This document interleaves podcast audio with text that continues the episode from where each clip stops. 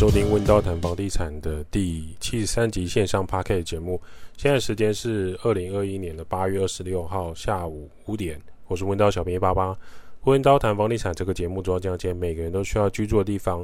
你每天就是要回家，不管这是租房子、买房子、住在爸妈家、亲戚家，总之关于租住家相关议题都值得被讨论。每个人都值得拥有更好的居住品质。温刀是一个租赁管理公司。我们营业项目有帮屋主代租代管理、包租代管、装潢设计、装修工程、布置软装设计，有官方网站 IGFB 供大家去做连结。毕业就是失业的季节，疫情之下还是要开学。我有当高中老师的朋友，最近手忙脚乱、人仰马翻，远端上课已经准备了很多有的没的，买了新笔电，买了新的麦克风，客厅一个角落强制变成摄影棚。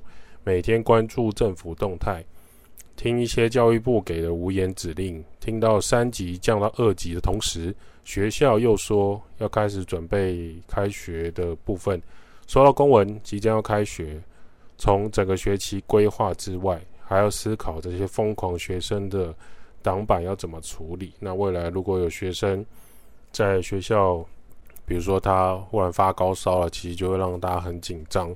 学校还有一些报表要上传，只能说在疫情之下的教育人员都是非常不容易的。高中大学生从六月就开始放假到九月，不过这大概是他们很难忘的一个暑假了，因为没有办法打工，不能打篮球，不能游泳，不能环岛，不能跳岛，没有网咖，没办法逛街，没有下午茶、约会、聚餐等等的暑假，增加的只有手上的茧，因为打电动的技巧提升了。现在好像要开放运动，结果要开学了。比较大的是上次的租约中断，有些人在五月底、六月时候忽然因为疫情的关系，可能学校没办法上课了，所以他们就租屋中断，啊，租约提早结束，或者是说临时要把东西都搬回家。现在又要找新的租屋处，还有那种好不容易考上大学，跟家人上来找租屋处的。特别是在六月到九月这个阶段，各大专院校啊，这种校外租屋族换屋很密切的季节，今年又比较特殊。普遍我们收到爸妈的关心，就是说他不太愿意让他的小朋友住在学校宿舍。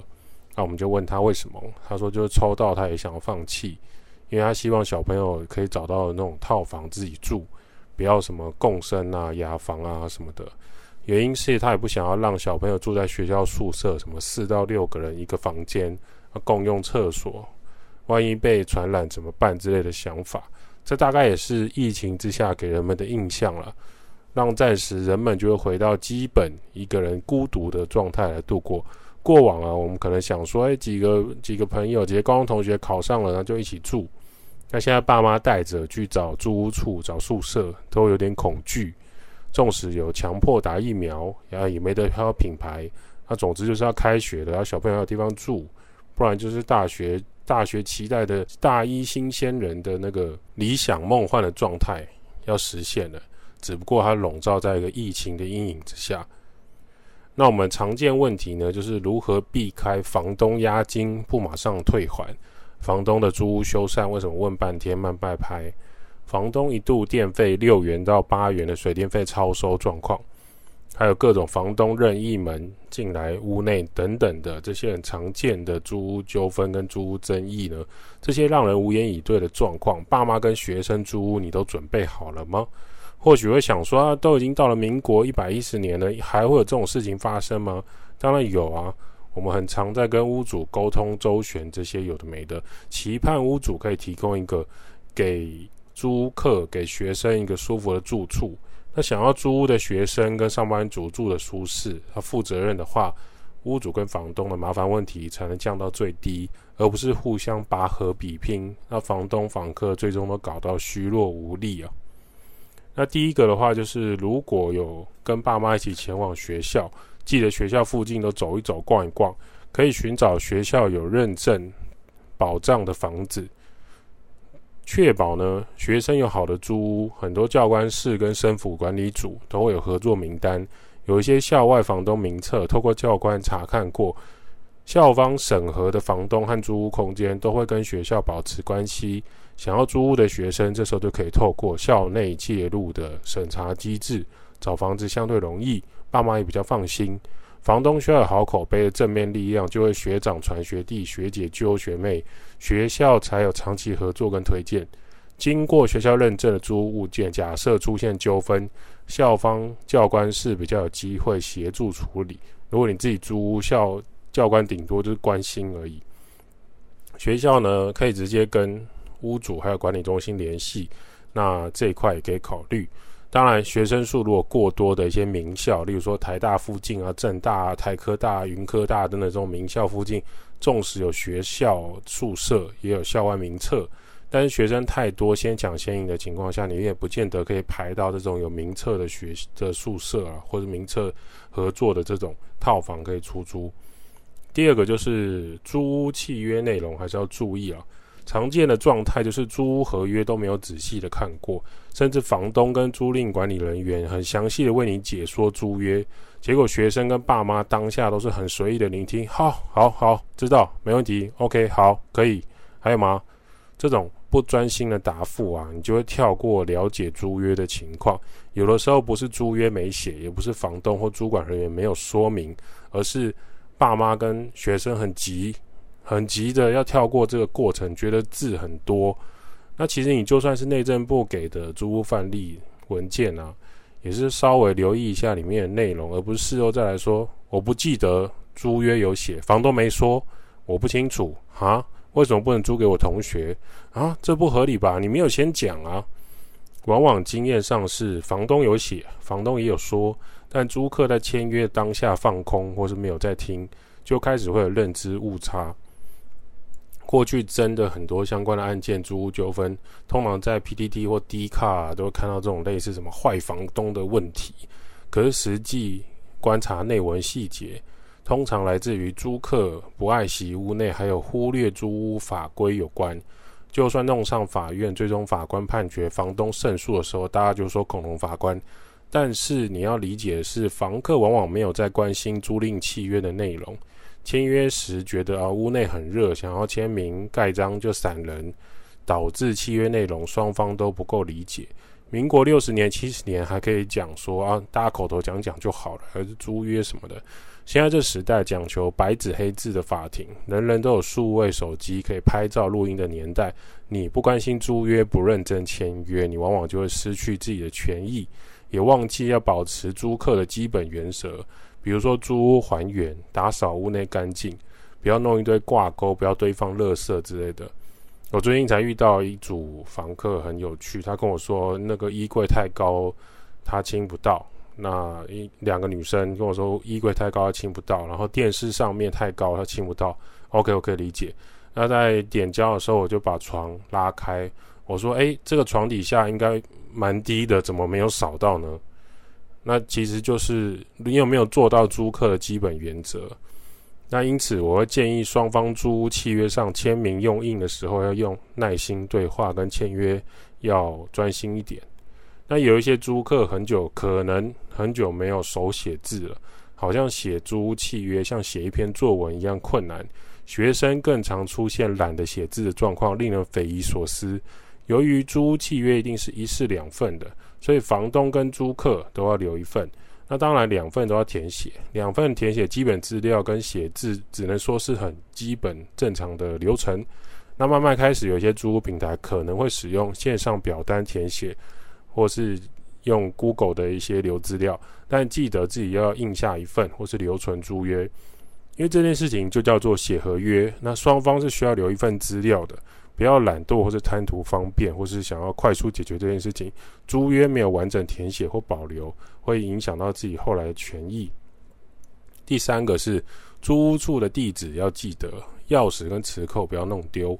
经常发生的就是租客自己的租屋处地址回想不起来，然后钥匙跟感应磁扣很常弄丢，什么掉在水沟、掉在公车，或是不知道丢在哪里。或是换包包，包包不见，或者是他挂在背包后面的娃娃，就娃娃掉了。钥匙复制是算小事情，有一些大楼的磁扣申请起来是需要一些费用跟数量限制的。比如说，他一户就是五个磁扣，那你五个弄弄丢的时候，你是要他们是要背景管委会来处理的，不是只有说单纯就处理这件事情。如果租客不够用心，就很容易弄丢磁扣。那租屋时，你也要确认你的契约地址是不是跟你实际房屋的坐落相符，楼层跟房屋编号也要一致。过去也看过那种租约地址是写 A，可是他们却住在 B。那这样子也度过了一两年租约，也是很神奇的现象。究竟租的合约跟你现在住的位置是同一处吗？建议总是看一下房屋门牌，或是问一下管理员确认地址。没事的时候都没事，那有事的时候就会很麻烦。租屋合约跟租屋地址不相符合的状态下，这种情况你还会遇到的是包裹寄到了，可是却一直收不到。然后一直追问租屋管理人员，可是问题是你地址就写错了，你的挂号信跟包裹当然都寄不到啊。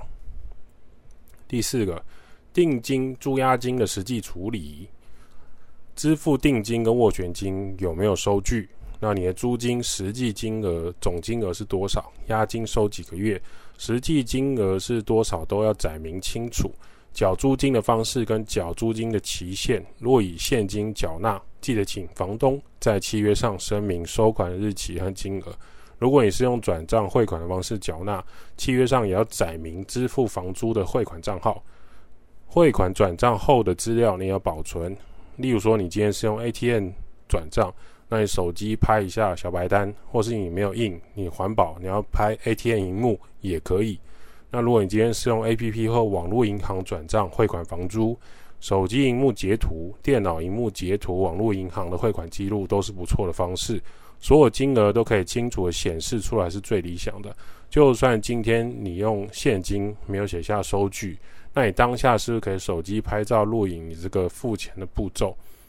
总之，租客呢保护自己，那房东也是保护自己。第五个，房屋修缮责任。那个房子呢，当然它就是久了以后，就像人的身体一样，不可能真的永保安康、长命百岁了。钢铁人都会居居的，更何况哦，是爆雷的。电灯每天开关，门锁每天开关，洗衣机每天都在旋转，总是会有消耗零件故障的可能。当这种情况发生的时候，是不是有什么管道可以跟房东联络？例如电话或者是通讯软体，请房东派师傅来维修。或是请原厂来查看，至少有个明确的时间和联络的方式。一民法规定，房屋修缮是房东的责任，但是双方可以透过房屋租赁合约另外约定。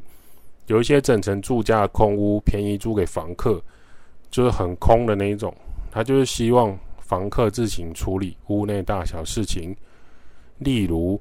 他可能写说，哦，租约内容可能就写屋内热水器、瓦斯炉、天然瓦斯等零件、洗衣机、冷气由房客自行安装处理，这样的租约也是有见过。还有一些是租约没有写，但实务上大家约定俗成的习惯，就是屋内灯泡坏掉，是房东要换还是房客要换呢？现在大多数的情况是房客自行更换就好。因为灯泡的规格基本上已经统一，就是一二七规格，或是 LED 的简易电源插座，交由房客自行更换。那很常也遇到说，就是屋内灯泡坏了，房客也不换，因为等到他要换的时候，他去卖场看才发现，哇，灯泡好贵啊！一颗有品牌的 LED 灯泡可能从一百块到两百五十块都有。假设屋内坏四颗就要花一千块，那他就会想到说，啊，我过去请房东换四颗就要一千块。他会这样想吗？不会，是当他自己要花一千块的时候，他就会觉得好贵，叫房东换不贵，所以房客就摆着，反正他不想出钱换灯泡，那屋内租约结束，房东自己收回去再换，也是有遇到这样的情况。那既然你们已经约定，假设你们有约定说灯泡坏掉由房客负责，那房客自想自己不想花钱买灯泡来换，那就摆着吧，等到退租的时候，房东自会再请人处理。第六个违约处理，签约要注意违约条款。有一些房东会写违约条款，因为过去他可能吃过你一些学长姐的亏，例如说也没有收齐押金两个月啊，学长姐在屋内开趴，夜夜笙歌啊，把房子弄得满目疮痍，像炸弹炸到一样。之后房东就不会再那么佛心了，他就会在租约写清楚一些法规，收齐两个月押金，而且针对清洁跟屋内状态。做一些扣除押金的双方约定，像是针对押金合同情况需要扣款，多久没有缴房租的罚则，每一个房东想要或可以采取的行动都不同。当房客想要提前解约，需要多久前跟房东讲，都要在合约写清楚。房东如果不租你房子，他也应该要在多久之前告知，不要一直都说儿子要回来住，儿子从美国回来住，儿子要结婚，儿子要娶媳妇，所以要收回房子。这些理由大家都很常见，就是他要收回房子。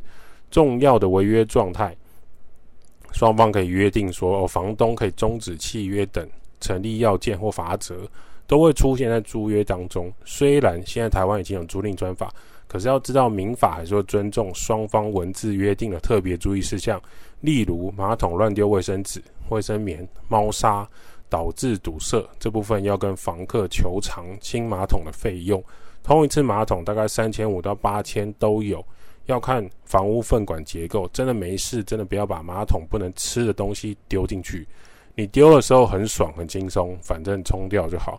实际堵住，你就看你的便便还有金针菇、麻辣鸭血飘起来就好了。很多人很喜欢在网络上争论说，啊，现在文明时代，卫生纸明明都可以溶解，为什么台湾很多原始人、老人、房东不让我丢马桶呢？放在垃圾桶会滋生细菌之类的议题。老实讲了，台湾马桶是新的，卫生纸或许也是新的可溶解的。可是马桶管线跟公寓大楼下去的管路连接不见得是新的，甚至连接到马路上的那边排污水处理都不见得是新的，化粪池也不是新的，有一些真的还是很旧的管路，那多年都没有清淤跟这个疏通啊，你丢下去就有可能导致它堵塞。那你说卫生纸上面明明就写可以溶解，可是卫生纸的品牌跟它的材质溶解速度也不同。有一些血可溶解，可是要等半小时；有一些可溶解要花三个小时。同样的情况，你如果留连续丢了十张卫生纸下去，马桶真的可以承受吗？再来，放在垃圾桶会滋生细菌这件事情，台湾一周七天呢、至少五天有两个时段有垃圾车经过你家。你知道你有十次的机会可以丢掉垃圾桶的卫生纸吗？如果你要一两周。不滋生苍蝇跟蟑螂，那你放在自己家里这么久都不倒垃圾，那这个问题是出在卫生纸可以溶解，还是卫生问题？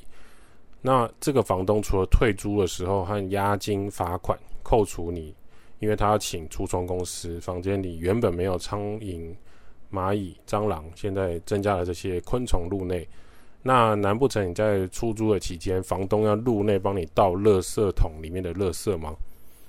卫生习惯的纠纷也是很常见的，倒不见得是卫生纸真的不可以丢到马桶的溶解。比如说有些新大楼，它的管线真的就是重新安装的，那你要按照卫生纸上面的规范直接丢下去冲下去是 OK 的。可是大部分旧公寓跟我们据我们所知，水电师傅的反应是。很多下面的管路都是旧的，你上面是新的没有用，它还是会堵住。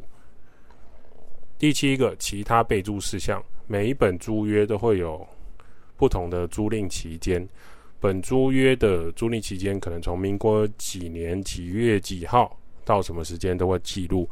那房东可不可以允许，就是房客入住后换锁？那你退租后要不要换回来？然后打钥匙的钱，房东支付还是房客支付？很多人想说打钥匙的钱是小钱吧，有什么差？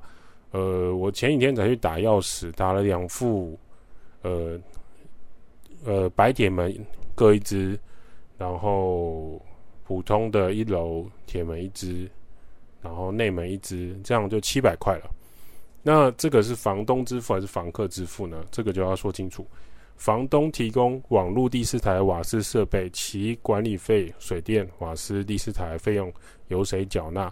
怎么计算电费？都要约定在合约里面。房东跟房客的通讯软体、联络资料等等，有一些房东甚至还有常年配合的水电师傅、冷气师傅、家电厂商，他的电话都会提供，往往房客都可以找该窗口服务。第八个。假设你提前要进驻，或是提前要离开，你要先讲。例如说，你暑假、寒假，如果你不在学校，你要怎么计费？有一些大学会强迫大一新生熟悉环境要住宿，那等到呢大二、大三没有抽到宿舍，此时就会想要在外面外宿的学生。那学校宿舍通常遇到寒暑假，他会消毒整理，会要求说六月底之前你要清空宿舍迁出。那这一次疫情，他们也是更加的谨慎，可能会要求停课期间你还是要回来学校整理你的宿舍。学校不可能让宿舍荒荒废两个月。那通常有时候学校过去没有疫情的情况下，他寒暑假的宿舍有时候是会开放给外籍生或是其他研习的人可以居住。那校外学生，你如果租合约，比如说你租套房、雅房，通常会到六月三十、七月一号做一个学期的分切点。如果你有提早要进驻需求的人，比如说你有要打工，然后你可能呃很混被当要暑修，或者是老师就讨厌你把你当掉。那你的寒假呢，有年货大街的工作，请诚实的告诉房东。那你也要尽早跟学校的生辅组通知。如果你是住宿舍的，那你才方便房东跟学校宿舍帮你做安排，而不是快到了然后不说，然后你又继续住在里面之类的。常见的纠纷反而是寒暑假，如果你不在学校附近租屋处，比如说学校就。休息啊，放假，你可能回家，你可能台北人、台中人、高雄人，那你是不是或者花莲人？你是不是可以不要支付这个房租电费？但是呢，你房屋保留给我们家的小朋友，他九月开学就可以搬过来。实物上，房东是不会答应你这样的需求的，因为这两个月还是要收房租的。因此，学生套房很常见的就是一次收一整年的房租，包含两学期的都有可能，还有电费预缴。避免学生变卦，暑假寒假又拖欠房租电费，爸妈们请冷静的想一下，如果你今天是房东，你有一个收租的房子，有一个学生跟他的爸妈来跟他跟你说，他六月三十要回家，他七月八月不在这边，可能要去加拿大，可能要去新加坡，那他九月才会回来开学，那在七八月可不可以不要缴租金？你会大方的说，哎，没关系啊，那这两个月就空着啊，你也不用缴房租。如果你是房东，如果你都不会这么做的话，那今天你们家的小朋友来念大学要租屋的时候，理所当然这个房东就会计算一整年的房租，除非你本身那个空屋就是你不缺钱，你是借他住的。第九个，房东不可以随意进出学生宿舍或是套房、雅房，除非修缮或重大事件。我想没有人喜欢房东任意进出自己的住所。就像爸妈进出小孩的房间一样，小孩都会不开心。尤其是女学生住宿，特别要注意。建议学生可以跟房东争取更换门锁的权利，你自己去找路边锁匠来帮你协助换锁。如果房东不太愿意，可以用换过的新锁。未来迁出退租的时候，我会连同钥匙交给房东。那我换下来的旧锁跟钥匙也会一并还给你。通常以这样来沟通，房东大多会同意。记得你要将这个协商内容写到契约里面，然后也要落实说旧锁保留，新锁完整度跟复制的钥匙退租都要交给房东。今天屋内修缮是可以跟房东约定时间的，房东就不用任意进出你的房子。重大事件除外。什么是重大事件？学生的重大事件也是近年来很常见的。从小到大，可能没有交过爱情学分，遇到男友劈腿或是女友上多台跑车的感情纠纷，在学生套房谈判、吵架、打架、家暴、情杀、泼硫酸，偶尔会上新闻，也是让人蛮悲伤的。那很多学校宿舍或是房东就很担心这件事情，必要时候房东是可以带着教官、警察、里长入内处理的。这种就叫是重大事件。以前也听说过学生。被爸妈逼上医学院，在外租屋补习两年都考不上，就吞整罐安眠药，企图自杀的案例，这些都是租屋市场我们必须注意的重大事件。当它发生的时候，总要有一个处理的方式。有时候，热心的邻居邻居又登场了，和其他室友反而是帮助发现这种重大事件的关键了。第十个。你要进出租屋处、入宿舍，可以多多拍照存相簿。人人都有多媒体手机拍照时代，你第一次跟房东点交屋内，记得把所有的设备状况、墙壁上有油漆脱落或钉孔、地板不平或家具有刮痕、水电表度数，还有其他你觉得环境不好的地方，都先拍照拍照求证。不要相信自己的记性，也不要相信房东的记性。没有拍下来，你很难，双方很难证明一切。同样的道理，当你打扫桌子，要打扫干净，要归还，你可以先拍之前的样子跟之后的样子。当你要退租点交的时候，可以把这些照片就是拍照存证。当你自己离开的时候，都是维持完整的归还给房东。你也打扫、丢垃圾、清洁过，甚至你有自己补漆，就可以拍照记录下来，避免房东事后说你把他房子弄坏了。他也有遇到房客就是在那边说：“哦，这本来就这样子啊，是你记错了吧？”就房东一拿照片出来，学生马上哑口无言的状况。呃，该付清洁费和维修责任还是要支付了。你租人家的房子，你住完了，你不刷马桶，那不是房东刷，就是别人刷，真的太脏，房东就是要请清洁人员来刷，而这些都是要花时间花钱的。以上十点租屋准备可降低纠纷的机会。假设学生不幸遇到啊，在调解或法院处理争议的时候，无论房东或房客都可以保护自己。温刀照顾房客，就像我的家。代租代管、包租代管、装修工程、布置设计。，Package 分享租屋投资房地产。今天的温刀谈房地产先到这儿。如果有什么想法，欢迎五星吹捧起来，我们就回答你的留言。温刀小编会在下一期节目跟大家讨论房地产相关议题哦。